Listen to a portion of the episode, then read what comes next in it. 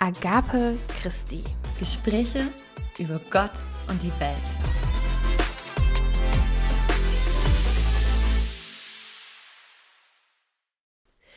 Hallo und herzlich willkommen zu dieser Folge von Agape Christi. Heute soll es, wie du vielleicht schon gelesen hast, um das Kirchenjahr gehen.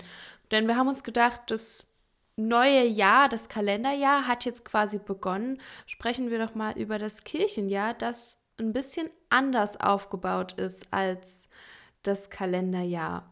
Und wir werden dir so ein bisschen was erzählen über die Festkreise, die es da im Jahr gibt, was das Besondere daran ist und welche Dinge es auch gibt, die uns vielleicht helfen können, uns durchs Jahr zu hangeln und einfach auch eine Hilfe für den Glauben sein können, weil sie uns daran erinnern, bestimmte Dinge zu tun, uns auf etwas zu besinnen oder uns helfen können, auch im, im Glauben zu wachsen.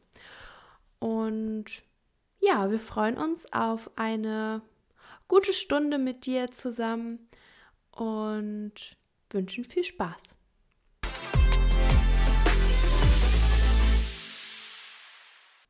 Und dann fangen wir gleich an mit dem Thema, denn was mir immer gar nicht so bewusst war, wann beginnt eigentlich das Kirchenjahr? Und Lea, hast du da eigentlich irgendwie, hast du das vorher schon gewusst oder ist dir das erst durch den Podcast irgendwie aufgegangen? Ja, tatsächlich wusste ich das schon vorher, dass das ähm, quasi irgendwo zwischen Toten Sonntag und erstem Advent beginnt. Ich äh, kann dir aber nicht sagen, ob es da jetzt einen bestimmten Tag gibt oder ob das so einfach in der Woche, die, die ist quasi so eine Grauzone. Ähm, Totensonntag ist noch altes Kirchenjahr und erster Advent dann neues Kirchenjahr. Aber das wusste ich. Ansonsten muss ich aber sagen, hatte ich vor der Vorbereitung auf diese Folge wenig Ahnung vom Kirchenjahr. Also es sind dann noch so ein paar Sachen mal aus der Schulzeit aufgeflackert in meinem Kopf, aber ich habe sehr viel Neues schon jetzt in der Vorbereitung gelernt. Das hören wir doch immer gern. genau. Wie ist es bei dir? Wusstest du das schon vorher? Ähm, ich muss sagen, also das, ich weiß nicht, ob das ja immer so ein Eindruck, je nachdem, in welcher Gemeinde man sozialisiert wurde. Aber bei mir in meinen NRK-Gemeinden hatte ich immer so das Gefühl, dass, hatte ich von dem Kirchen ja einfach noch nicht viel gehört. Ich hatte nicht das Gefühl, dass es irgendwie ein groß, eine große Bedeutung hätte. Und habe dann halt ähm, das auch nie hinterfragt erstmal. Es war für mich nie so großes Thema. Und dann, ich weiß nicht, ob wir es vielleicht sogar schon in der Weihnachtsfolge erwähnt hatten. Und dann kam dieses Thema, wann darf man Weihnachten schmücken? in diesem Zusammenhang wurde mir dann ja auch gesagt, dass man halt äh, Toten Sonntag noch nicht schmückt und so und dass das wirklich erst ähm, dann zum ersten Advent losgeht, beziehungsweise wie bei dir, dass du halt am Buß- und Betag äh, schmückst, aber die Lichter gehen dann erst zum Advent an. Und ja, siehst du, da habe ich wieder einiges über dich gelernt, Lea. ist auch immer sehr schön bei diesem Podcast. Ähm, und dann war dann erstmal die Frage, ja, warum ist denn das eigentlich so? Und da bin ich dann auf das Thema Kirchenkreis gestoßen und habe das dann das erste Mal gehört. Und seitdem war das dann erstmal gar nicht mehr so ein Thema für mich. Und dann habe ich das aber in Gottesdiensten gehört, dass, und auch von meinem Vater, der halt auch Vorsteher ist in seiner Gemeinde, dass irgendwie so das Kirchenjahr ein bisschen mehr wieder in Erinnerung äh, gebracht werden soll in unserer Kirche, weil das irgendwie, glaube lange so ein bisschen stiefmütterlich behandelt wurde. Sicher nicht von allen, aber ich denke so vom Durchschnitt. Und deswegen fand ich es auch so spannend, dass wir vielleicht mal darüber reden können. Denn das glaube ich ganz gut zu wissen, um sich so ein bisschen durch das Jahr zu hängen, ein bisschen dran zu orientieren. Und ich finde es halt auch so cool, wir haben jetzt Januar, wir hatten im Dezember die Weihnachtsfolge. Jetzt äh, wollen wir ins neue Jahr starten. Doch damit wir nicht so in diesem Kalenderjahr nur denken, sondern auch im Alltag, was ja unser Ziel ist, mehr über den Glauben reden, ist es ja gut, nochmal zu gucken, okay, unser Kirchenjahr, das hat eigentlich schon begonnen. Ja, und ich finde es auch mega interessant, dass es halt in den Religionen immer noch mal eigene Kalender quasi gibt. Also das ist ja im, im Islam und im Judentum auch nicht anders. Sie haben ja auch noch ihre Kalender und da heißen die Monate anders und teilweise ähm, haben die eben auch andere ähm, Längen für das Jahr quasi. Und ähm, das ist schon interessant und das ist halt auch was, was uns quasi hier betrifft, zumindest hier uns beide, die wir in, in Deutschland leben und christlich sozialisiert sind. Stimmt, erinnere dich dran, als wir überlegt hatten, wie wir das Adventsfasten äh, machen wollen. Da ist uns wieder aufgefallen, es gibt ja die beiden Adventsfastenkreise. Und wir haben uns natürlich dann aus strategischen Gründen, da die Podcast-Folge auch erstmal aufgenommen werden und geschnitten werden musste, dafür entschieden, den späteren Kreis zu wählen. Aber wir hätten auch schon ein paar Tage eher anfangen können. Und deswegen geht unser genau. Adventsfasten halt bis 6. Januar. Aber es gibt ja auch den anderen, der nur bis Heiligabend, denke ich, geht. Und das ist schon total spannend, äh, wie unterschiedlich, wie viel Entwicklung es gab. Das haben wir auch bei der Recherche ja gemerkt. Wir hätten euch jetzt auch stundenlang erzählen können, wie es erst so war in der Urkirche und dann so in der evangelischen und äh, natürlich vorher in der katholischen, was dann durch Luther passiert ist und so weiter. Aber wir wollen ja immer versuchen, auch nicht so eine Geschichtsstunde raus, hier rauszumachen. Klar, wir haben diese Katechismusfolgen, wo wir ein bisschen versuchen, kleine, ein bisschen mehr Input zu schaffen, aber uns geht es ja immer ein bisschen mehr darum, was hat das für eine Bedeutung für uns im Leben denn es ist eher unwahrscheinlich, dass wir uns jetzt alle Daten jetzt mitnehmen, historische Daten. Wir kennen das aus dem Geschichtsunterricht. Ich weiß nicht, Lea, du hast bestimmt auch noch Geschichtsunterricht so gehabt, wo ihr dann Jahreszahlen auswendig gelernt habt. Aber was weißt du davon noch und was verstehst du dadurch die Zusammenhänge der Welt? Eigentlich nicht. Also wichtig ist ja eigentlich zu schauen, was hat, hat diese, haben diese ganzen Sachen für eine Bedeutung, in welchem Zusammenhang sind die passiert, warum und was lernen wir daraus? Und dann kann man sich natürlich die Sachen noch viel besser merken, wenn sie irgendwie an Bedeutung gewinnen und für dich nicht leere, tote Zahlen sind. Interessanterweise hatte ich gestern erst ein Gespräch darüber, über Lehrmethoden im Geschichtsunterricht und dass ich eben viele Dinge nicht mehr weiß und dass es vielleicht, wenn man es anders vermittelt hätte, mehr hängen geblieben ist und so eben in der Schule nur dieses sture Auswendiglernen war. Und es dabei doch so viele spannende Dinge zu wissen und ähm, zu erfahren gibt. Stimmt, du hast ja beim Adventsfasten ja auch geschrieben, dass du eine Doku geguckt hast, äh, die Deutschen. Und da wird das ja auch so szenisch alles dargestellt, richtig? Und da ist ja dann auch cool, du siehst dann halt diese ganzen Zusammen Gesamtzusammenhänge. Warum passiert jetzt was und was hat diese Person für eine Bedeutung gehabt und äh, das ist total spannend. Ne? Und du kann, erkennst halt ganz viele Muster, so diese politischen Muster auch wieder in teilweise Politik, äh, Politik heute und deswegen ist es viel greifbarer. Aber ja, natürlich, also gerade Dokus ähm, war zum Beispiel das Ding, dass wir in der Schule nur diese alten, die es eben auf Videokassette gab, geguckt haben. Dabei gibt es aber so gute Produktionen, wenn ich auch zum Beispiel an alles mit Harald Lesch denke, was einfach ein bisschen unterhaltsamer gemacht ist, was aber leider, und ich hoffe, das ändert sich, ähm, aber leider zu meiner Schulzeit noch keinen Einzug ins Klassenzimmer gehalten hat. Aber wir wollen jetzt gar nicht so viel, glaube ich, über Geschichte reden, sondern ins Thema einsteigen und ein bisschen was für unseren Alltag rausziehen, oder? Genau, genau. Aber dazu müssen wir erstmal die Grundlage schaffen.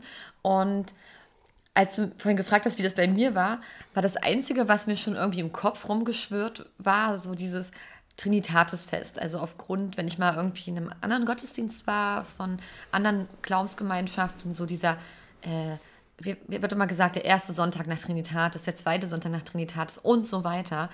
Und da dachte ich mir so, okay, Trinitatis, okay, Trinität, das ist irgendwas Wichtiges.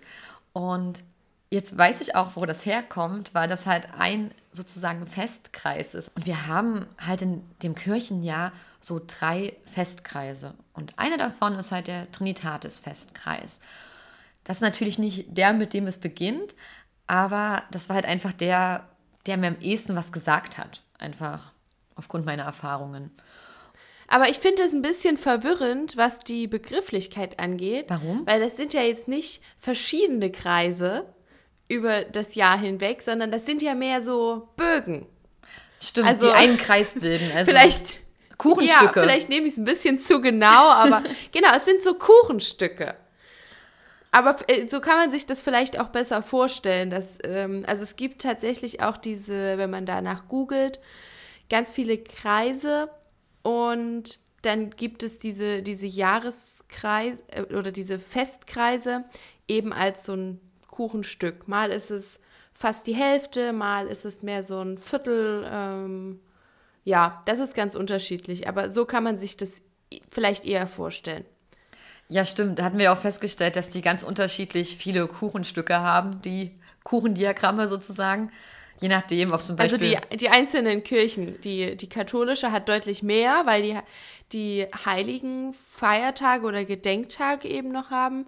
Und im evangelischen ist das ein bisschen großteiliger. Also die, da ist nicht so viel los, zumindest ist in den Kreisen gar nicht so viel zu finden, es ist übersichtlicher. Genau, genau. An sich sind die beiden Kreise natürlich sich relativ ähnlich, aber wie du es schon gesagt hast, das ist sozusagen was, so diese Marienfeste und die heiligen Gedenktage, die bringen da dann doch schon einen sichtbaren, signifikanten Unterschied. Genau.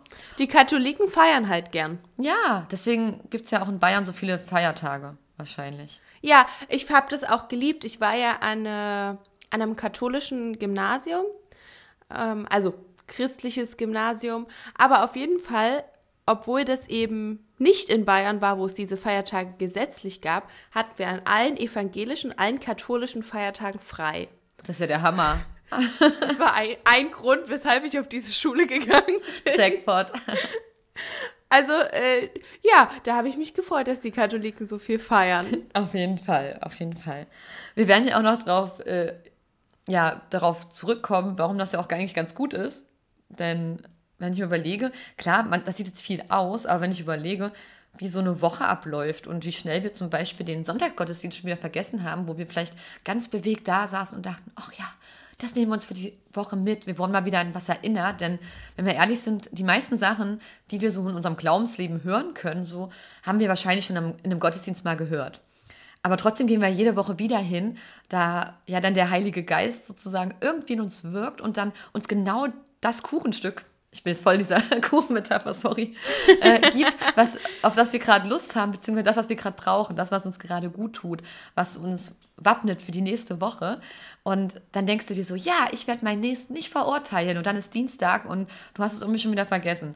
Und deswegen ist, glaube ich, gar nicht so schlecht, wenn die so viele Feiertage haben, weil wenn man sich dann wirklich auch immer an den Feiertagen mit den Inhalten beschäftigt, kann ich mir vorstellen, dass man einfach so ganz viele Punkte hat, wo man vielleicht mal ganz kurz aus dem Alltag rauskommt und einfach mal drüber nachdenkt, upsi, da gibt es noch mehr. Also ich bin nicht nur der Mensch in einer Ellenbogengesellschaft, sondern ich bin auch irgendwie so der Christ, der versuchen möchte, das besser zu machen.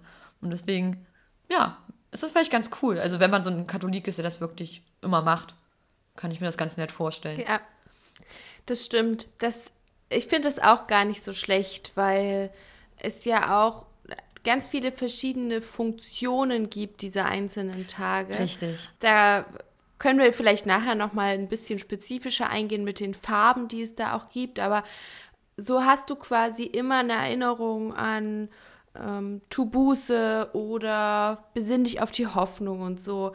So, so kleine Erinnerungen eben, die dir das Glaubensleben vielleicht ein bisschen einfacher machen. Ja, auf jeden Fall.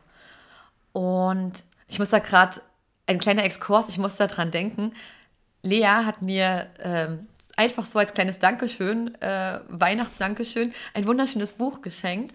Und da sind auch ganz viele Heiligengeschichten drin von also bekannten Persönlichkeiten, die's, die zwar als heilig gelten, aber die es einfach mal auch nicht immer so leicht hatten und was sie dort erlebt haben. Und da denke ich mir, wie cool ist das denn? Weil wenn ich überlege, wenn du dir sonst irgendwie eine Serie anguckst, die dich an irgendwas erinnert, an, ne, egal ob es, oder ein Film, keine Ahnung, ob du Braveheart ist, wo es, also egal ob Braveheart, wo du dann halt irgendwie, wo es um Freiheit geht oder was auch immer, das sind immer irgendwelche Sachen, die dich ansprechen, wo du dir auch was draus mitnehmen kannst. Und diese verschiedenen Heiligen haben ja auch ganz viele unterschiedliche Sachen erlebt und hat es auch nicht immer leicht, aber vielleicht ist es immer mal ganz gut, dann zu hören, wenn man selber vor einer Herausforderung steht. Und das finde ich ziemlich, ziemlich cool. Deswegen nochmal, Lea, vielen, vielen Dank für dieses wunderschöne Geschenk. Hier auch offiziell im Podcast.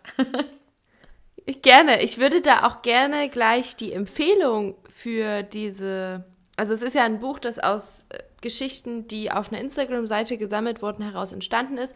Und ich würde da gleich gern noch mal eine Empfehlung an diese Instagram-Seite geben. Sehr gern. Ich habe auch, bevor ich dir das Buch geschickt habe, kurz mal reinge durchgeblättert und reingelesen und fand das schon sehr, sehr cool, was da drin stand.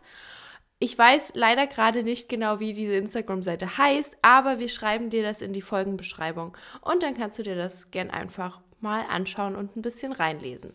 Es ist so cool, wie oft wir unbezahlte Werbung machen, einfach weil wir begeistert sind. Also, ich denke mir so, oh mein Gott, die Leute müssen doch denken, ah, die haben doch da irgendwelche Kooperationen. Aber es ist einfach so, das ist cool an unserem Podcast. Wir erzählen ja einfach wirklich, was uns am Herzen liegt und dann kann man das einfach mal weitergeben und teilen. Das finde ich irgendwie total schön, dass man das einfach machen kann, wenn man davon überzeugt ist und nicht, weil man es muss. Ja, gut. Und man muss dazu sagen, um für Kooperationen interessant zu sein, haben wir einfach ja. noch zu wenig Zuhörer. Stimmt. Aber ist nicht schlimm. Ich freue mich genau über dich, der du gerade oder die du gerade zuhörst, denn äh, so, wir denken ja nicht in Zahlen, sondern einfach, wenn der liebe Gott denkt, das ist gerade ganz cool, mal so einen Podcast zu hören für dich und du landest irgendwie zufällig bei uns. Oh mein Gott, wie geil ist das denn? Vielleicht hilft es dir gerade. Und, und wenn wir dich einfach nur beschallen und es dir Freude macht, dann sind wir auch froh. Oder wenn du uns kritisch hinterfragst und uns äh, coole Anmerkungen gibst, wo wir so denken, oh mein Gott, darüber haben wir noch gar nicht nachgedacht. Also ich muss sagen, natürlich ist es cool, da viele Zahlen zu sehen oder mhm. große Zahlen, aber ich glaube, wir würden das auch machen oder machen das ja so. Natürlich lassen die Zahlen, wenn man das eine Zeit lang macht, äh, ein bisschen nach. Machen das ja auch trotzdem weiterhin. Zum einen für die Leute, die es eben trotzdem hören. Weil. Es denen anscheinend gefällt. Und aber auch für uns, ja. weil es uns ja auch was bringt. Also ich habe das bisher als sehr wertvoll empfunden. Klar, auf jeden Fall, wenn man jetzt so sagt, oh ja, ich lese jeden Tag mal so in der Bibel, das geht dann wieder toll im Alltag unter. Aber wenn wir halt uns sagen, hey, wir nehmen den Podcast auf und das ist halt so unser Projekt, unser kleines Herzensprojekt, dann, du siehst ja, man beschäftigt sich dann damit. Man muss ja vorbereitet sein und möchte ja darüber reden und das ist echt cool. Genau. Und genauso kann man sich natürlich auf die Festtage vorbereiten und deswegen gehen wir mal zurück zu den Festkreisen. Denn Was für eine Überleitung. die war ein bisschen holzig, aber besser als gar keine. ähm, ja, genau. Sehen wir es mal so. Wo wollen wir jetzt eigentlich anfangen? Wir hatten jetzt schon mal so kurz, was so in unserem Kopf so losging, aber vielleicht sollten wir einfach mal da anfangen, wo es losgeht und vielleicht einfach mal beim Weihnachtsfestkreis. Ich denke, das klingt ganz gut. Der geht natürlich los am Adventswochenende und endet, das ist jetzt interessant, äh, mit entweder so Maria Lichtmess oder halt auch der Darstellung des Herrn im Tempel, also beziehungsweise, das steht ja äh, scheinbar für das Gleiche. Und das ist ja auch spannend, weil das ist ja dann auch in der Bibel so, ne? Wir hören dann erstmal was von der Geburt, also von der Vorbereitung, dann kommt er wirklich, dann ist er da, dann erlebt er ganz viele krasse Sachen und dann ähm, hören wir erst wieder was davon, wie er im Tempel ist. Und dann ist erstmal Pause bis zu seinem scheinbar 30. Geburtstag. Und dann kommen ja nochmal diese ganz krassen 33, äh, 33, drei intensiven Jahre, in denen er wirkt und schafft und so viel Gutes tut und ja, unsere Kirche sozusagen damit begründet und sein Leben für uns hingibt. Und ja, daher finde ich es eigentlich ganz passend, dass der Kreis dann halt sozusagen mit dem Tempel dann endet, weil dann sozusagen ja so diese Vorgeschichte, die erste Episode vorbei ist, wie wir es in der Weihnachtsfolge gesagt haben. Und dann geht es weiter mit Episode 2. Der Herr geht hinaus in die Welt und findet seine Jünger und was auch immer alles noch so passiert. Genau. Das heißt also, Weihnachten endet eigentlich erst am 2. Februar. Wir sagen immer, also wenn ich mir überlege, so, okay, ähm, zweiter Weihnachtstag, oh schade, Weihnachten ist vorbei. Aber so ist es gar nicht und das ergibt auch voll Sinn. Deswegen kann man auch locker den Weihnachtsbaum noch länger dastehen lassen, wenn man, ja, wenn man nicht unbedingt einen Weihnachtsbaum hat, der dann schon kahl ist. Sonst, obwohl es wäre vielleicht auch ein schönes, so als Erinnerung, schau mal, es war Weihnachten. Und im Winter sagen wir ja auch nicht, holz die Bäume ab, nur weil sie kahl sind. Ähm, so könnte man es auch sehen, aber ich finde das total spannend, dass Weihnachten eigentlich bis 2. Februar geht. Und immer wenn ich da irgendwas sage, erinnert nämlich mein Vater mich daran. Weil ich immer sage, oh, jetzt ist ja Weihnachten schon vorbei. Und er so, nee, nee, nee, nee, nee, nee, nee. Weihnachten geht doch bis 2. Februar. Und das ist, seitdem er eine Fortbildung im Bereich äh, dem Kirch des Kirchenjahres gemacht hat, seitdem passt er da sehr genau drauf auf, was ich ziemlich cool finde.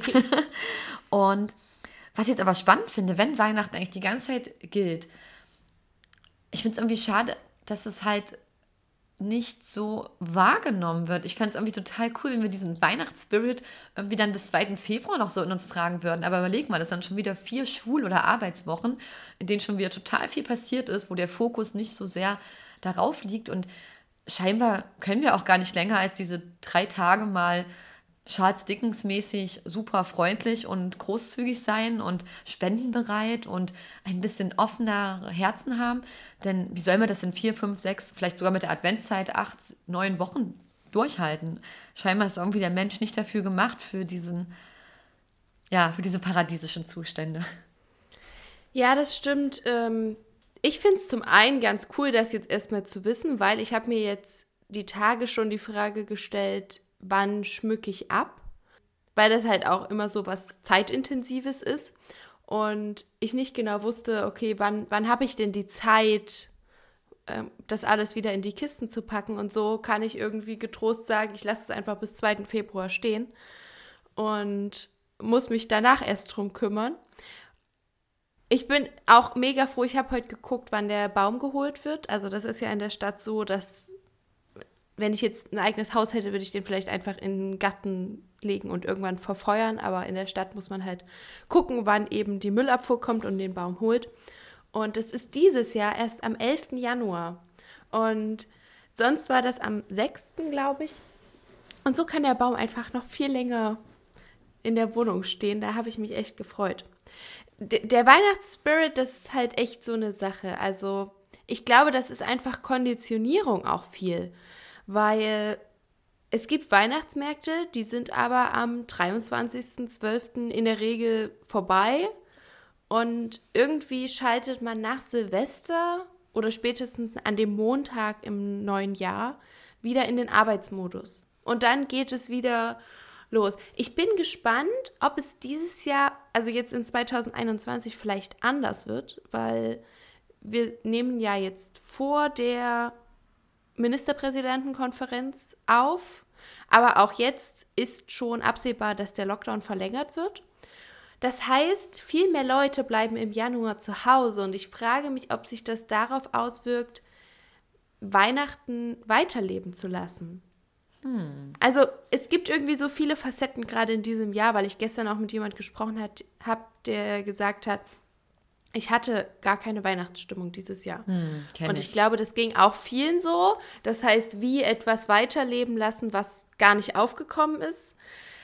Aber vielleicht hilft uns das dieses Jahr auch einfach noch ein bisschen länger besinnlich zu bleiben, in dieser Wärme der Wohnung zu sitzen, also sofern man eben das Glück hat, eine Wohnung zu haben. Und ja, ich glaube, ich werde mich da dieses Jahr auch echt mal drauf konzentrieren, den, den Weihnachtsspirit irgendwie beizubehalten. Und ich finde es auch cool, wenn das alle machen würden, bis zum 2. Februar quasi die Lichter stehen zu lassen, weil gestern haben wir eben noch Familie besucht und unterwegs habe ich überall geguckt, wo Lichter stehen. Und ich habe mich total dran erfreut. Also mein Herz geht da wirklich auf. Und es wäre doch voll schade, wenn irgendwie in zwei, drei Tagen alles wieder dunkel ist, weil die Leute die Lichter aus den Fenstern nehmen.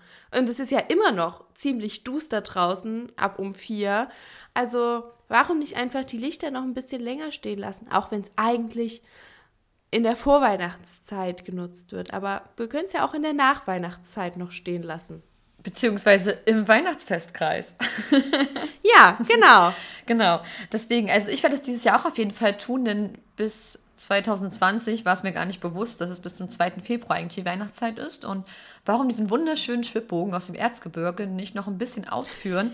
Der hat sich so schick, da hat sich jemand echt Arbeit gemacht. Und warum das nicht schätzen? Und dann einfach mal, wenn man abends da liegt und total fix und fertig von Arbeit ist, einfach nochmal dran denken, oh Mann, eigentlich ist ja noch Weihnachten. Und was bedeutet das gerade heute für mich? Und was ist heute schon wieder schiefgelaufen, dass ich es gerade nicht hinbekommen habe? Weil die Weihnachtsstimmung ja ganz viel davon abhängig ist, ob ich ja in dem Moment mein Herz für die Weihnachtsstimmung öffne. Ich hatte auch viele Jahre, wo ich die, in denen ich die nicht hatte. Und dann könnte man jetzt sagen, okay, oh, ich hatte ja so viel zu tun, aber ehrlich gesagt, ich entscheide ja auch selber, ob ich dann auf Arbeit voll auf Workaholic mache oder nicht. Ich entscheide, ob ich mir noch drei Projekte in der Kirche irgendwie ja heranziehe oder nicht. Ich entscheide, ob also immer wenn man so sagt, ich habe keine Zeit, dann heißt das ja eigentlich, ich habe Zeit für etwas anderes. Also ich nehme die Zeit gerade mhm. für was anderes. Also Zeit hat man ja trotzdem. Klar, man sollte auch ein bisschen schlafen, äh, aber auch dann ist das halt wichtig.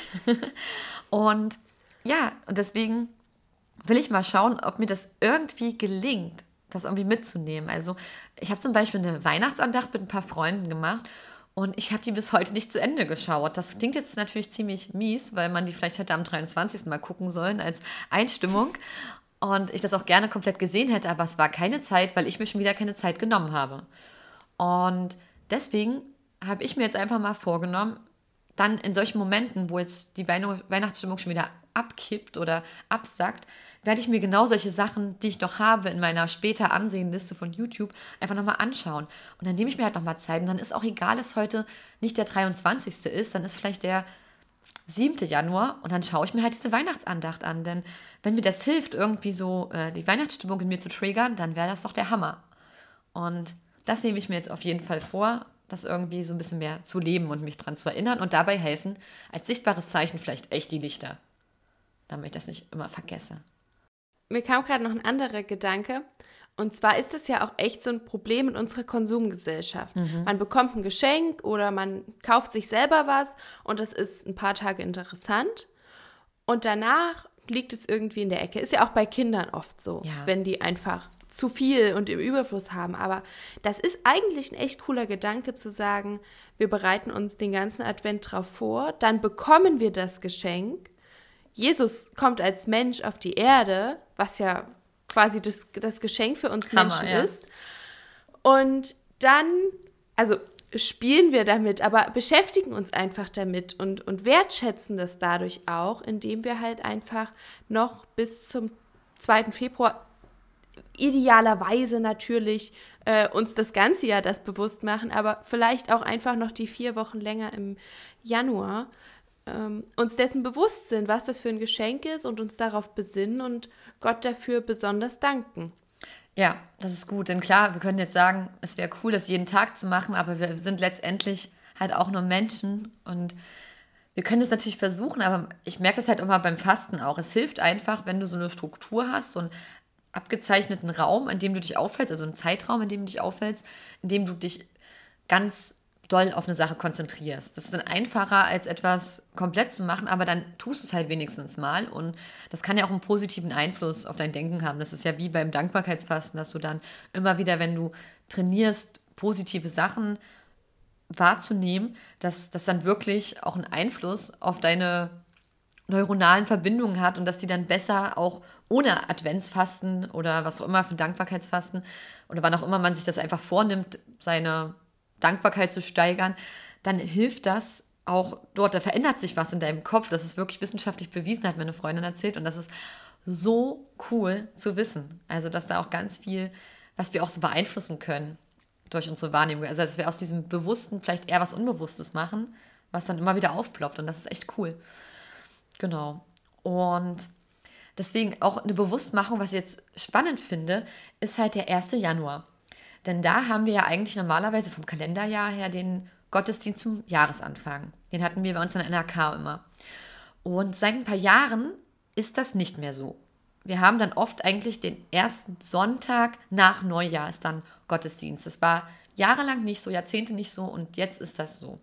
Und alle, die gern Party machen an Silvester, sind sehr dankbar dafür. Auf jeden Fall. Ich weiß noch, ich, ich bin wirklich, ich war außer mir vor Freude, als ich gehört habe, als es im ersten Jahr nicht so war. Also ich dachte, das war nur eine Ausnahmeregelung. Mir war gar nicht bewusst, dass es dann immer so sein sollte. Aber ich dachte mir nur so, wie cool, endlich mal ausschlafen. Also so wie alle anderen auch. und habe mich mega drüber gefreut. Denn ihr müsst, äh, dazu muss man euch sagen, äh, dir, lieber Zuhörer, wenn du nicht irgendwie in NRK sozialisiert wurdest, wir sind halt am 31.12. meistens so gegen 16 Uhr im Gottesdienst gewesen und am 1.1. dann wieder 9.30 Uhr oder 10 Uhr. Und jetzt überleg mal, wenn du jetzt deine Pläne, deine Weihnachtspläne, äh, deine Silvesterpläne vor dir hast, wie das ist. Du willst ja dann irgendwie da etwas vorbereiten, mit deinen Freunden dich treffen, vielleicht noch ein bisschen Alkohol kaufen, wenn du es vorher nicht geschafft hast, weil du ganz gestresst warst oder was auch immer. Und dann ist einfach alles so, also als wäre man zwischen diesen beiden Gottesdienstbesuchen irgendwie so eingequetscht und müsste dann alles rausholen, was geht aus dieser einen Nacht. Aber eigentlich muss man auch noch ein bisschen schlafen, damit man den Gottesdienst nicht verpennt. Und das war immer, also für mich war das immer so ein bisschen Stress, muss ich sagen, weil meine Eltern auch immer groß aufgetischt haben früher, so mit Raclette und so. Und dann kam Besuch und klar, es ist an sich, der Gedanke ist ja auch richtig. Also das Jahr mit Gott beenden und das Jahr mit Gott beginnen.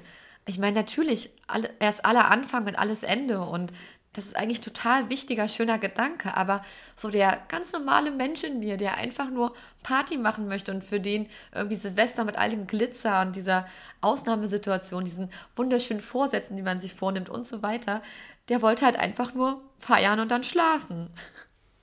Ja, ich habe das Gefühl, wer auch immer das festgelegt hat, hat Silvester nicht wirklich gefeiert oder vielleicht mal bis halb eins. Ähm, Der Klassiker, ja. ja, und ich, weißt du, man kann das ja machen, aber warum dann nicht Gottesdienst am 31. vormittags, ja. damit man danach noch Zeit hat zum Vorbereiten und am 1. nachmittags, damit man ausschlafen kann. Geile Idee. Das wäre, es hätten sich einfach alle viel mehr gefreut. Es ist, du merkst ja aber auch, also ich weiß auch nicht, da ist glaube ich der Gewohn, das Gewohnheitstier in mir, das sagt, naja, ich habe immer am 31. Gottesdienst gehabt und dann am 1. wieder. Und jetzt, wenn es Sonntag und Sonntag ist, ist teilweise der Gottesdienst schon weit weg oh, vom ja. Jahreswechsel. Ähm, also das ist schon ein bisschen ungewohnt. Deswegen bin ich auch dankbar, dass es jetzt immer mehr Andachten gibt am 31. und am 1., die man dann eben nochmal nutzen kann. Weil das ist dann wirklich so, okay, es ist sind jetzt nur noch maximal, keine Ahnung, 20 Stunden in diesem Jahr und jetzt verbringe ich nochmal irgendwie Zeit mit Gott. Wobei man sagen muss, man muss ja auch nicht unbedingt auf eine Andacht warten. Man kann ja auch einfach selber sagen, ich schließe jetzt mit Gott das Jahr ab und vielleicht noch einem Freund, einer Freundin. Und äh, wir machen uns einfach zusammen nochmal so eine stille Zeit. Geht ja auch. Also da ist alles möglich. Das stimmt, aber du hast vollkommen recht. In den Jahren, wo die Gottesdienste dann so weit auseinander lagen aufgrund der Wochentage, da habe ich wirklich gemerkt, es fehlt mir. Es war irgendwie so komisch, so lange nicht in die Kirche zu gehen.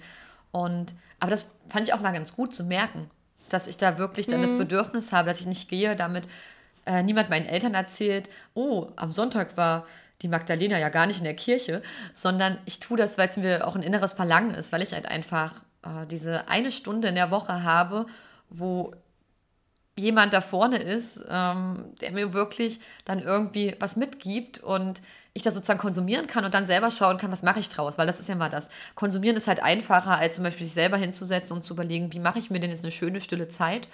Und da muss man ja auch mal drauf auch dran denken, dass Leute unterschiedlich mit umgehen. Weißt du, ich bin zum Beispiel ein relativ kreativer Typ und könnte mir da tausend Sachen einfallen lassen.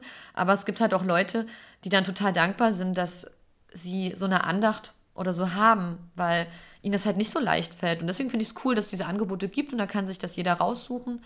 Denn Gott hat uns ja nicht umsonst unterschiedliche Gaben gegeben. Wir haben alle wunderbare Gaben und die sind halt unterschiedlich ausgeprägt. Und deswegen finde ich es total cool, dass es sowas gibt. Deswegen, weil wir jetzt gerade noch beim Neujahr sind, ich finde es sehr spannend. Mein Papa hat mir erzählt, dass eigentlich viele Leute sagen, dass es eigentlich nicht cool ist, dass es den 1. Januar Gottesdienst nicht mehr gibt. Denn das ist, gilt auch als der Tag der Beschneidung Jesu, also etwas auch ne, ein wichtiger Tag, ein, gerade in der jüdischen Tradition sehr, sehr wichtig. Und so ist nun mal Jesus geboren und so ist er aufgewachsen. Und daher finde ich das, also das ist dann die Argumentation, dass es eigentlich wichtig wäre, dort einen Gottesdienst zu haben, weil es auch wieder ein wichtiger Tag ist, ein bedeutender Tag. Und das war mir gar nicht so bewusst. Also scheinbar, wie immer, gibt es halt da viele Meinungen innerhalb der gleichen Kirche. Und viele sagen, oh bitte, bitte, bitte, lass uns das mal wieder machen. Und andere sagen, boah, ich bin froh, dass ich ausschlafen kann.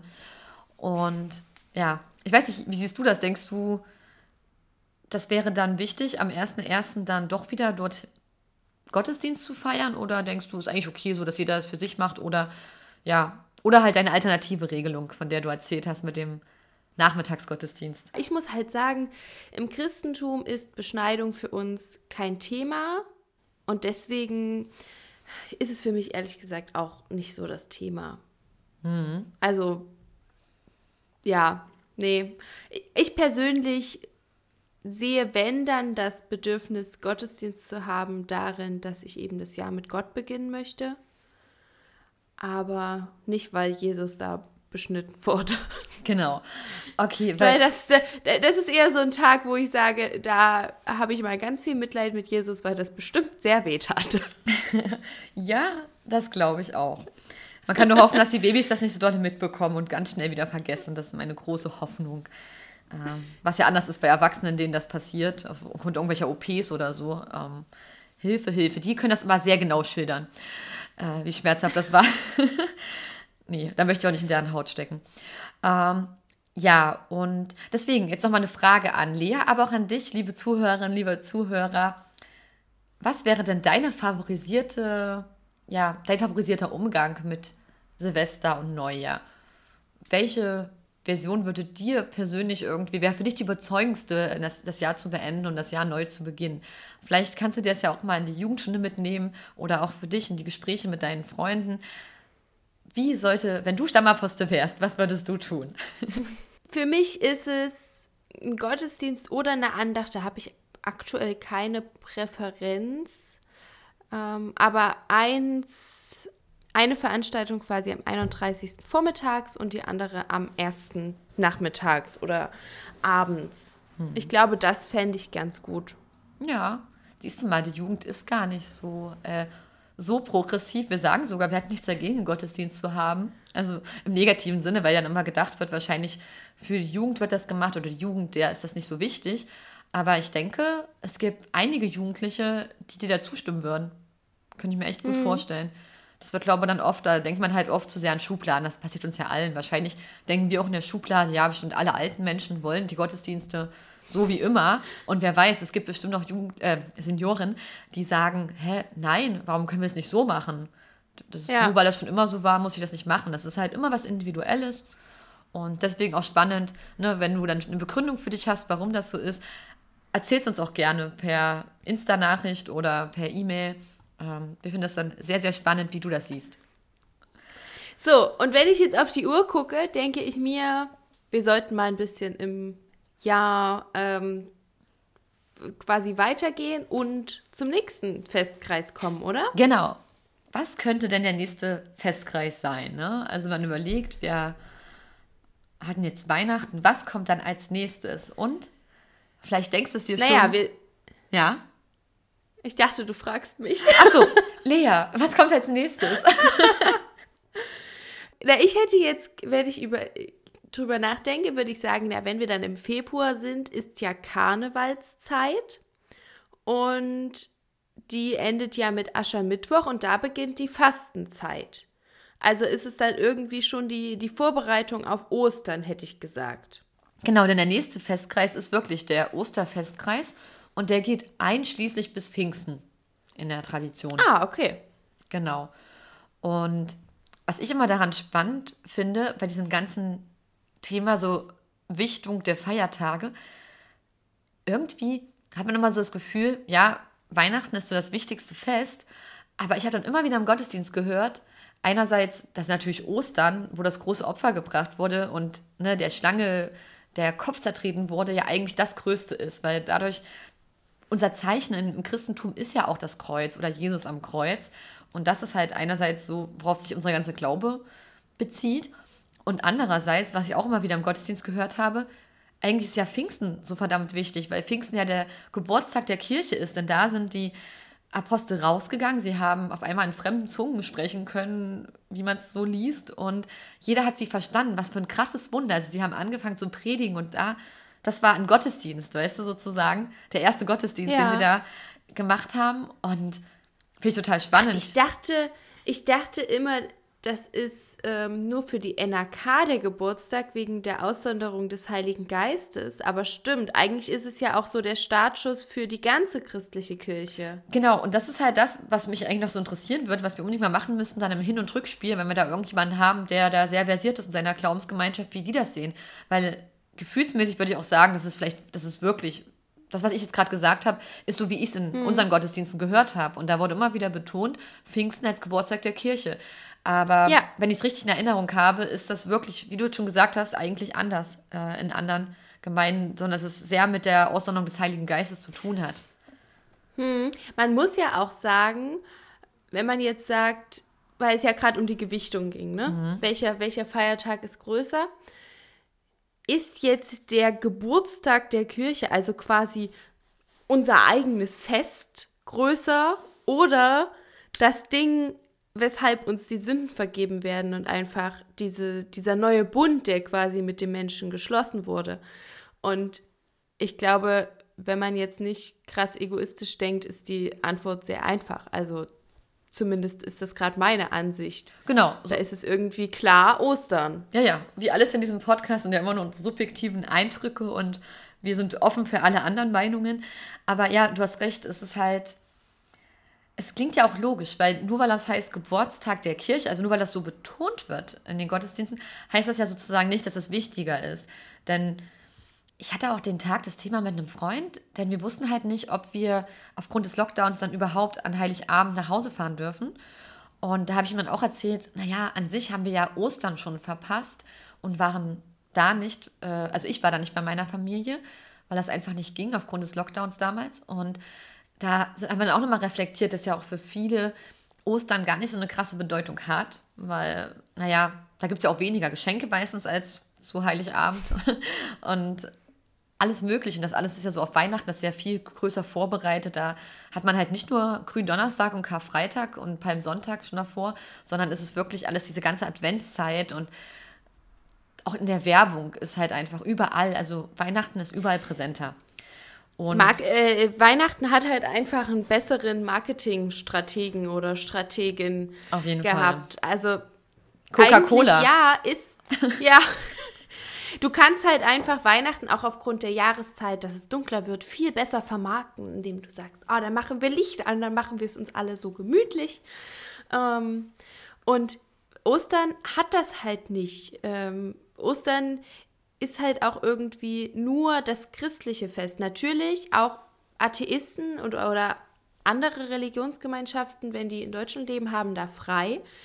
Aber die feiern ja nicht dieses Fest mit uns. Und ich habe auch das Gefühl, gerade jetzt zu Weihnachten fand ich sehr stark, dass irgendwie gesagt wurde, egal ob du an Gott glaubst oder nicht, trotzdem ist es hier, solltest du dir dessen bewusst sein und solltest du da einfach mal reinspüren.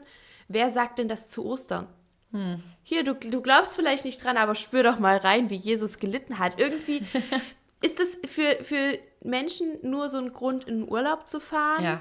Oder der Osterhase Wochenende. kommt halt. Mhm. Aber auch der Osterhase ist halt, ja, so im Vergleich zum Weihnachtsmann, so ein Fliegenschiss. Ja. Sorry, Osterhase, wollte ich nicht beleidigen. aber, aber du, also ich würde mir das auch bei mir wünschen, dass mir Ostern irgendwie mehr bewusst wird, aber es ist halt viel schwieriger. Es erfordert von einem selbst viel mehr Anstrengung, sich dessen bewusst zu machen, weil einem halt alles um einen herum nicht so sehr hilft, wie es zu Weihnachten der Fall ist. Das stimmt. Aber deswegen finde ich es auch spannend, weil ich hatte ja schon zu dir gesagt, vielleicht könnten wir ja noch mehr Festtage beleuchten, nachdem wir jetzt auch Weihnachten beleuchtet haben, jetzt das Kirchenjahr haben, denn wir können halt in dieser Folge nicht auf alle Feiertage akribisch eingehen, weil das einfach, dann geht der Podcast, keine Ahnung, zehn Stunden und das möchte sich ja keiner anhören. Und, und ja, deswegen wäre es ja mal spannend, dass wir vielleicht dann uns mal vornehmen im März, das kannst du ja dir mal aufschreiben, Lea, dass wir da mal nochmal eine Folge machen, um vielleicht uns vorzubereiten, wie können wir es schaffen, dass dieser, dieser große Festtag, der wichtigste Festtag für, für christliche Menschen, irgendwie mehr ins Bewusstsein kommt. Vielleicht können wir uns irgendwie Strategien überlegen oder gemeinsam schauen, wie wir das machen können. Und ich denke, was da wieder auf jeden Fall helfen wird, ich will nicht immer das Gleiche sagen, aber die Fastenzeit wird uns da auf jeden Fall helfen, denke ich. Da können wir uns ja was Cooles wieder einfallen lassen, denn, ähm, denn durch die hat man ja diese lange Vorbereitung. Das habe ich ja gerade gesagt, ne? beim der Advent hilft ja auch, sich auf Weihnachten so vorzubereiten. Es gibt so viel, was davor kommt. Aber wenn man ja die Fastenzeit macht und wir hatten ja beim Thema Fasten auch das Thema, wann bricht man das Fasten, wann ist das Fastenbrechen, da können wir uns ja sicher irgendwie was einfallen lassen und vielleicht sollte man dann echt wirklich schon im Februar oder so mal eine Folge machen, wie schaffen wir es, dass Ostern wirklich diese Bedeutung bekommt, die uns am Altar gesagt wird, die aber auch irgendwie richtig ist, dass sie so wichtig ist, weil wir so verdammt dankbar sind, dass Jesus den Tod besiegt hat, für uns, für unsere Sünden gestorben ist und wow, Jetzt können wir Sündvergebung erhalten, ja. immer wieder. Und egal wie viel Mist wir bauen, jede Woche wieder, der, der liebt uns trotzdem, hat das für uns gemacht, obwohl er uns noch nicht mal kannte. Also, wie cool ist das denn? Und ich denke, das wäre eine Challenge, die wir uns jetzt ähm, als Podcast Menschen machen sollten. Und vielleicht hast du ja auch du eine Idee, liebe Zuhörerinnen, liebe Zuhörer, und hast da irgendwas, was du mit uns teilen willst, was wir vielleicht gemeinsam durchziehen können, um ja, an der Bedeutung von Ostern für uns individuell zu arbeiten. Genau. Und wir haben ja schon ein bisschen gespoilert, der Osterfestkreis, der endet Pfingsten.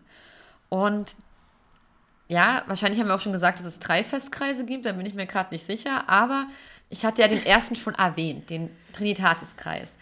Und das ist ja der so sozusagen, der endet dann mit dem Toten bzw. den Ewigkeitssonntag und ist somit der letzte Sonntag im Kirchenjahr. Und wie wir schon hatten bei der Weihnachtsfolge und auch vorhin, sozusagen dem Sonntag vom ersten Advent. Und Trinitatis. Es ist auch das größte Stück vom Kuchen, weil der geht ja von Mai oder wann Pfingsten. Ähm, ja, je nach dann, Kalenderjahr. Dann immer ist, Mai, Anfang Juni oder so, bis eben November. Richtig, richtig. Und da geht es ja dann ganz bewusst um, um die Dreieinigkeit. Und das passt ja auch, denn wenn wir haben ja sozusagen, wir haben den Vater, den haben wir schon erlebt und den haben wir auch schon im Alten Testament erlebt. Und dann kam ja im Neuen Testament der Sohn. Und den haben wir dann ja auch sehr intensiv erlebt. Der hat ja alles Mögliche für uns gemacht. Und dann ist er in den Himmel gefahren. Aber dann war ja die Geschichte noch nicht vorbei. Nein, dann kam ja noch das Pfingstfest und dann kam sozusagen, ja, der, der alles komplett gemacht hat, der Heilige Geist, der auf Erden für uns wirkt. Das halt, erst war halt Jesus bei uns, direkt neben uns, aber auch wenn er jetzt nicht mehr da ist, es gibt etwas, was immer noch ganz präsent, ganz nah dran ist, ist der Heilige Geist. Da werden wir bestimmt mal eine Katechismusfolge drüber machen, weil das super komplex ist und ich lange mit diesem Thema gerungen habe, weil es nicht so toll greifbar ist. Aber deswegen werden wir da was ausarbeiten. Und ja, dann war es halt komplett. Dann war da diese Dreieinigkeit. Und natürlich ist es ja auch total gut zu wissen, dass es diese gibt. Also die Zahl drei und die Dreieinigkeit, das ist ja nicht nur ein Thema in der Kirche, sondern das war ja, ist ja so groß, dass es ja seinen Einfluss in der ganzen Literatur und Etymologie und überall findet man ja was darüber. Also Klar, ich muss da mal an Charm denken, diese Serie, den zauberhaften Schwestern. Die Macht von dreien kann keiner an zweien. Die Macht von dreien kann keiner an zweien. Oder Dreiklänge. Es gibt so viele tolle Sachen mit drei. Also einfach diese Vollkommenheit.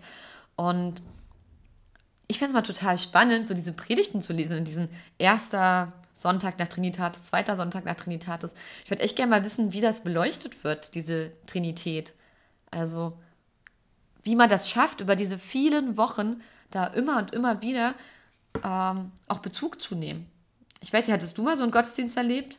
Nee, nee, tatsächlich habe ich keinen Gottesdienst äh, erlebt, wo es. Also Trinitatis ist mir auch, glaube ich, erst einmal begegnet. Ich war im Sommer in der Kirche, ich glaube, es war eine evangelische.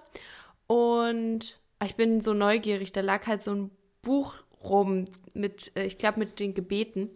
Und da stand eben auch so und so vierter Sonntag nach Trinitatis und ich habe gedacht, ja, welchen haben wir denn heute? Mhm. Ich hat, äh, wusste gar nicht, was das bedeutet und wo ich da jetzt quasi anfangen muss mit, mit Zählen.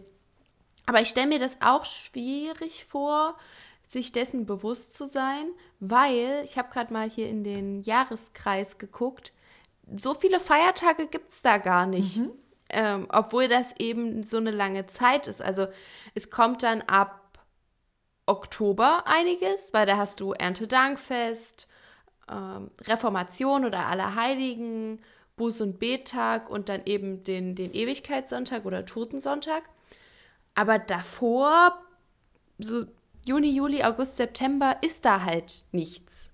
Mhm. Und ja, ich glaube, da wird der Glaube so richtig geprüft und der, der Gläubige.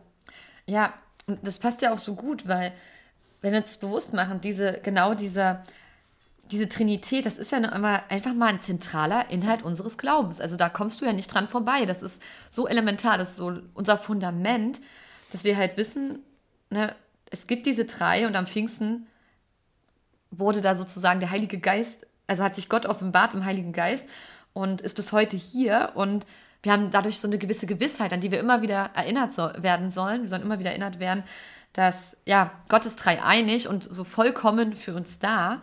Und gerade so in der alten Kirche wurde da ja auch das Fest immer gefeiert, um halt an diese ganzen Glaubensbekenntnisse zu erinnern.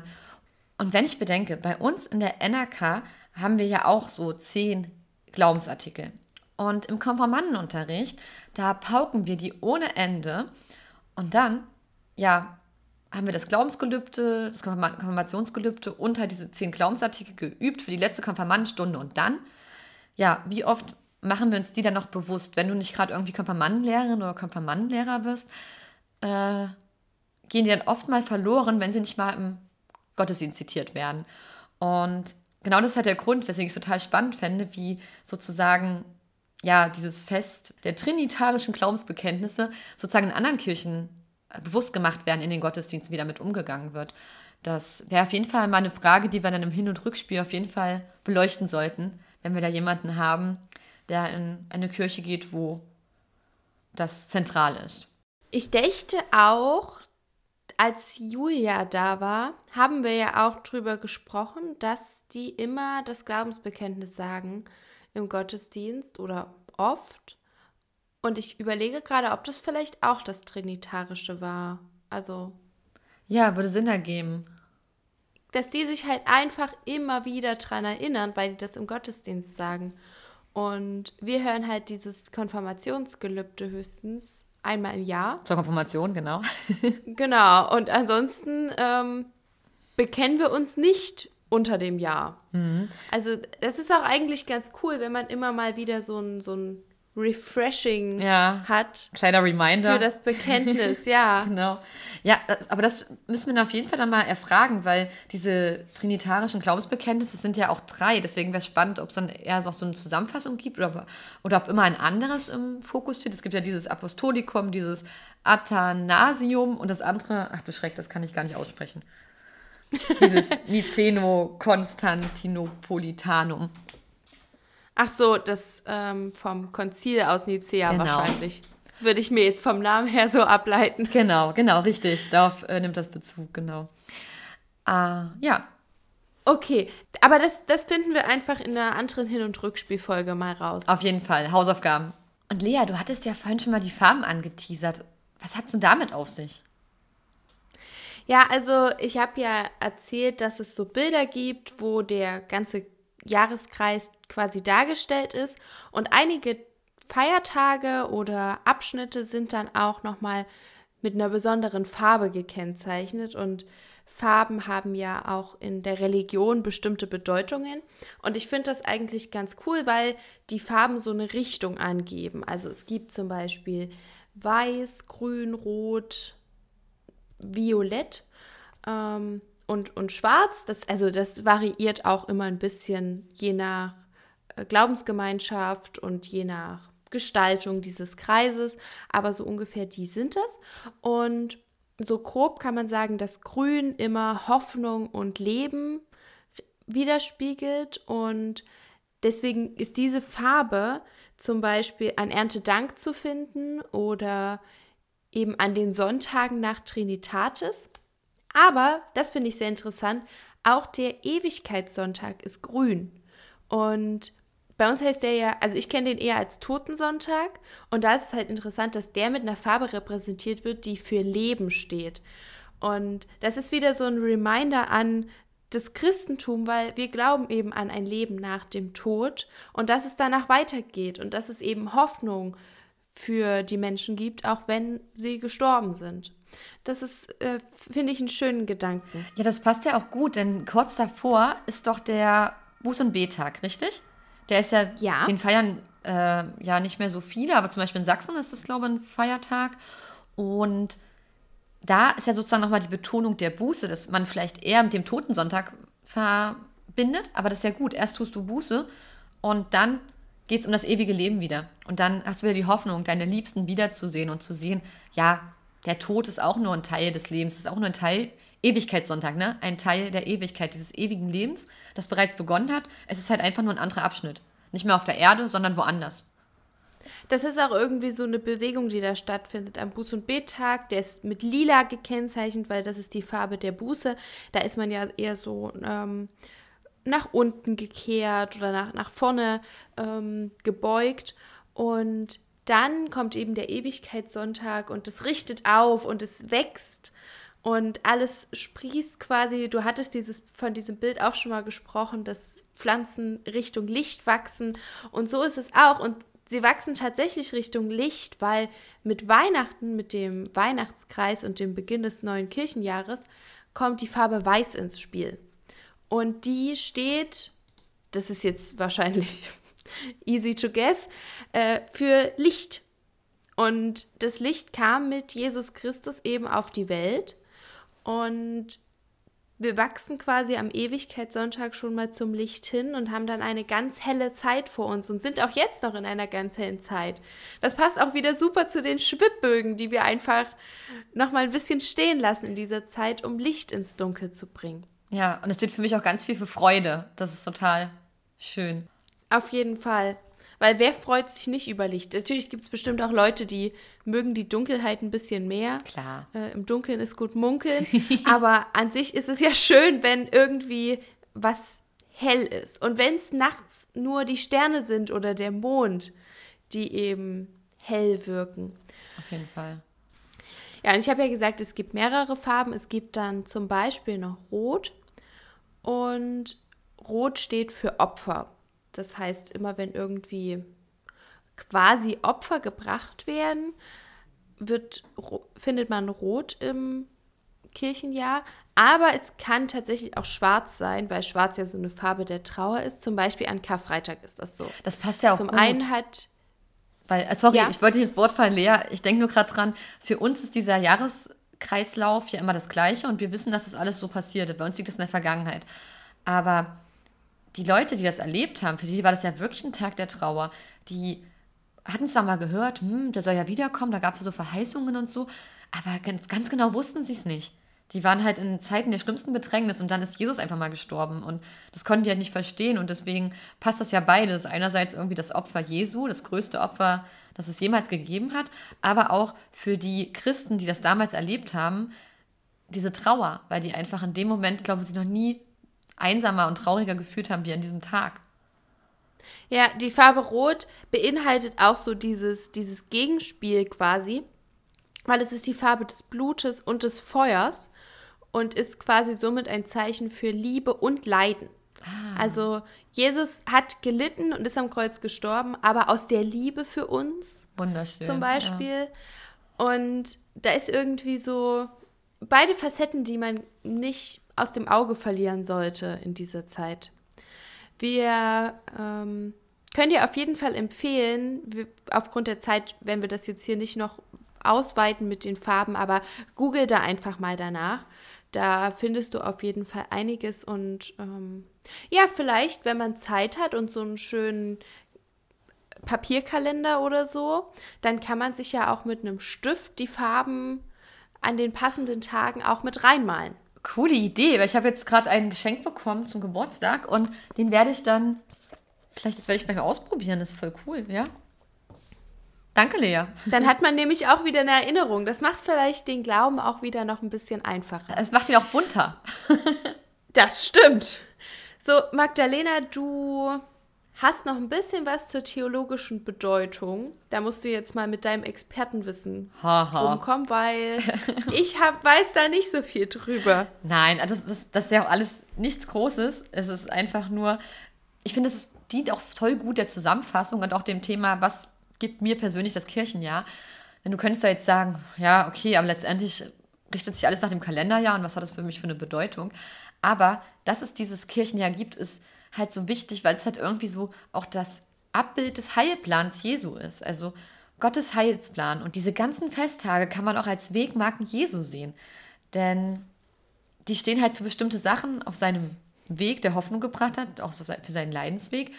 Aber das Tolle ist halt, dass du immer wieder daran erinnert wirst und durch dieses mit ihm feiern da an deiner persönlichen Beziehung zu Gott arbeiten musst. Das muss ja nichts unbedingt nur sein, was im Gottesdienst stattfindet, sondern einfach, wenn du dir diese ganzen Feiertage anguckst und dann einfach mal wenigstens an diesen Tagen dir ganz bewusst macht, machst, wofür steht dieser Feiertag, was ist da passiert, warum musste das passieren, warum hat Gott das zugelassen oder warum hat Gott das getan für mich, das kann total helfen, wenn du dann an dem Tag ins Gebet mit Gott gehst und einfach nochmal diesen Festtag Revue, passieren lässt. Und das sehen wir ja auch in den, in den Leitgedanken, dass das auch immer mehr wieder aufgegriffen wird.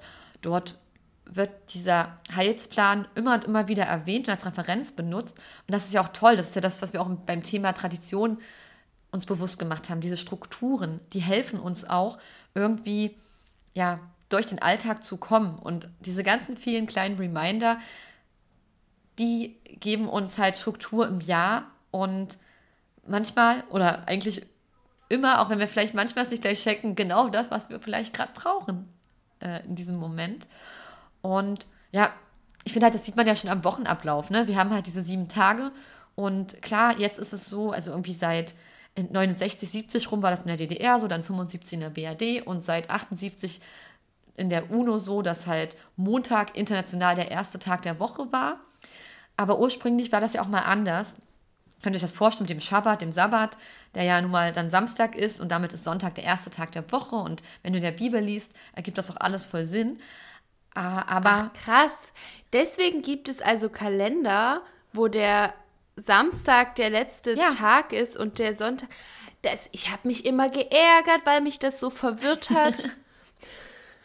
ja. Aber gut, wieder was gelernt. Genau. Und das ist ja auch in Ordnung, dass es aufgrund dieser ganzen Arbeitssache so ist, dass Montag der erste Tag der Arbeitswoche ist.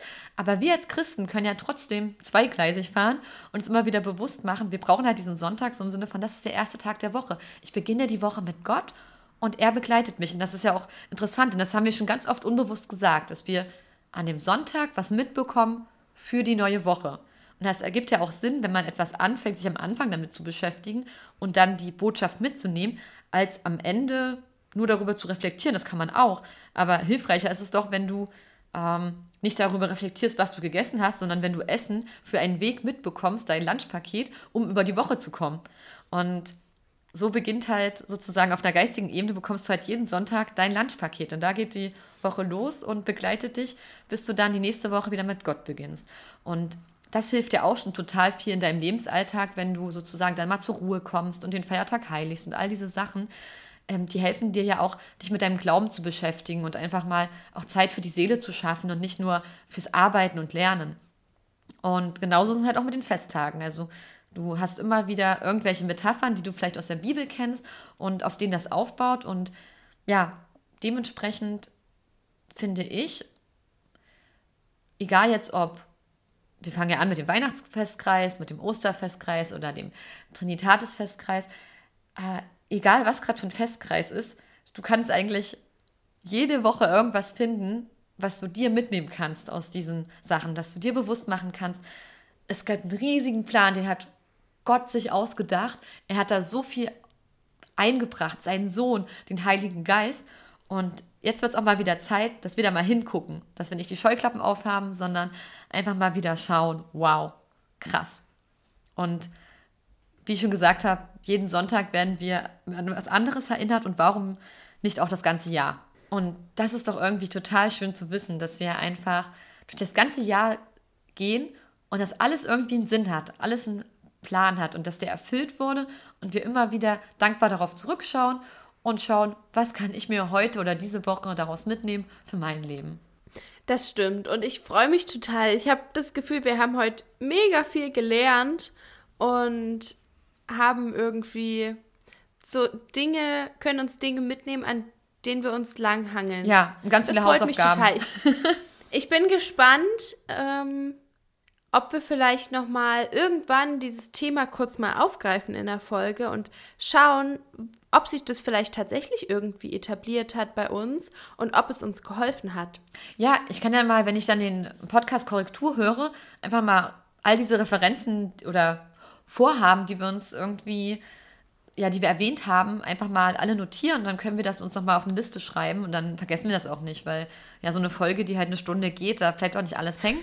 Und das mache ich mir jetzt auch als Hausaufgabe, dass ich sozusagen das mal alles mitschreibe und dann können wir schauen, wo das dann wieder reinpasst und wo wir das reflektieren können, weil das einfach verdammt wichtig ist. Es ist ja, ne, Rom wurde auch nicht an einem Tag erbaut und deswegen äh, müssen wir auch immer mal wieder schauen, was wir da eigentlich gemacht haben und wir darauf aufbauen können. Und ja, so wird unser Fundament halt auch stärker. Genau. Also daher, wenn du jetzt überlegst, okay, was kann ich mir jetzt mit in die Jugendstunde nehmen oder halt ähm, bei meiner nächsten Bierrunde mit einer Freundin, Ah, und denkt dran, zurzeit dürfen wir nur drin äh, Alkohol konsumieren und nur vor 22 Uhr. ähm, ja, vielleicht könnt ihr einfach mal für euch schauen, wie nimmst du selbst das Kirchenjahr in deiner Kirche wahr, in deiner Gemeinde? Ist jetzt egal, ob du in die NRK gehst oder woanders hin. Erzähl einfach mal, wie unterscheidet sich der Umgang mit dem Kirchenjahr in deiner Kirche? Da wären wir total gespannt, wie du das wahrnimmst, wie das andere in deinem Kreis, in deinem Umkreis wahrnehmen und was das für dich eigentlich bedeutet, dass anders damit umgegangen wird. Und ich glaube, wir werden einfach in den nächsten Monaten noch ganz viel darüber reflektieren, auch für uns da noch Antworten finden, wie das genau noch in der NRK ist, in unserer Gemeinde, in deiner Gemeinde. Und das wird auf jeden Fall noch sehr, sehr spannend, weil wir da jetzt ein gutes, ja, so, eine, so einen kleinen Samen nur gepflanzt haben. Und ich bin gespannt, was daraus für eine Pflanze äh, entsteht. Ja, und der hat ja jetzt noch bis zum 2. Februar ganz viel Licht, um zu wachsen. Ah, oh, wunderschönes Ende. Wir bedanken uns, dass du bis hierhin uns zugehört hast und hoffen, dass du auch beim nächsten Mal wieder mit dabei bist. Ja, wir freuen uns auf dich. Ciao. Tschüss.